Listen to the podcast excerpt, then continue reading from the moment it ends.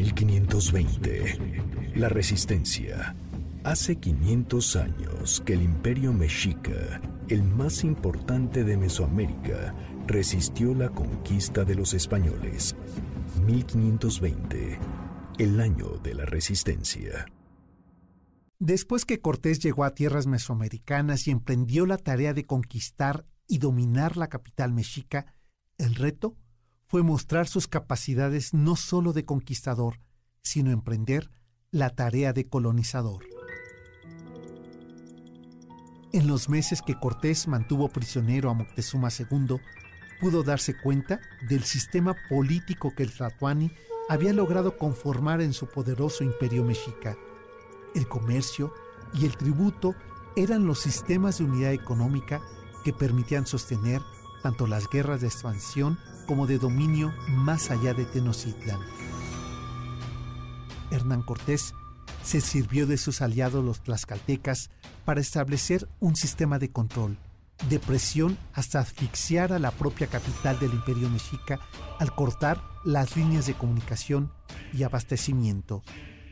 Entre los meses de noviembre de 1519 y marzo de 1520, los prisioneros mexicas, los propios españoles, pudieron sobrellevar el desabasto de alimentos tras su estrategia de ir cortando las vías de acceso a la capital Tenochtitlan. Querían debilitar al ejército de Moctezuma y que éste ordenara a su gente rendirse, pero eso no era posible. Enfermedades, hambruna y pugnas internas entre tlaxcaltecas, españoles y mexicas comenzaron a generar conflictos más allá de los abastecimientos de alimentos y de dominio territorial. Era un problema más profundo. La economía comenzaba a crear subsistemas de consumo fuera de registro, de circulación legal de mercancías. Moctezuma II no podía tener el control de lo que ocurría en los mercados y las plazas, menos aún con su ejército y sus enemigos. Cortés y su ejército encabezado por Pedro de Alvarado, estaban enfrascados en un laborioso plan de asedio a la ciudad mexica y el derrocamiento del Tlatoani, señor de Tenochtitlan.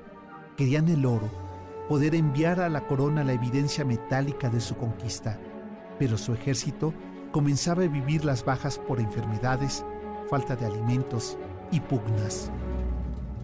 Conforme pasaban las semanas, Moctezuma II sigue resistiendo junto con su familia y el ejército que constantemente recibía noticias de su pueblo que afuera del palacio se postraban pidiendo abastecer de alimentos, enfrentar la guerra a los enemigos rubios. Por su parte, los propios tlaxcaltecas comenzaban a perder esperanzas en los españoles de conquistar Tenochtitlan. Faltarían muchos meses más para que Cortés imaginara un nombre a la tierra conquistada. Aún faltaba colonizar la tierra que resistía a su derrota. Apenas si Cortés pudo imaginar el nombre de las nuevas tierras.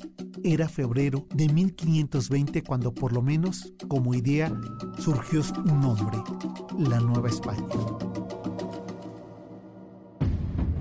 1520. La resistencia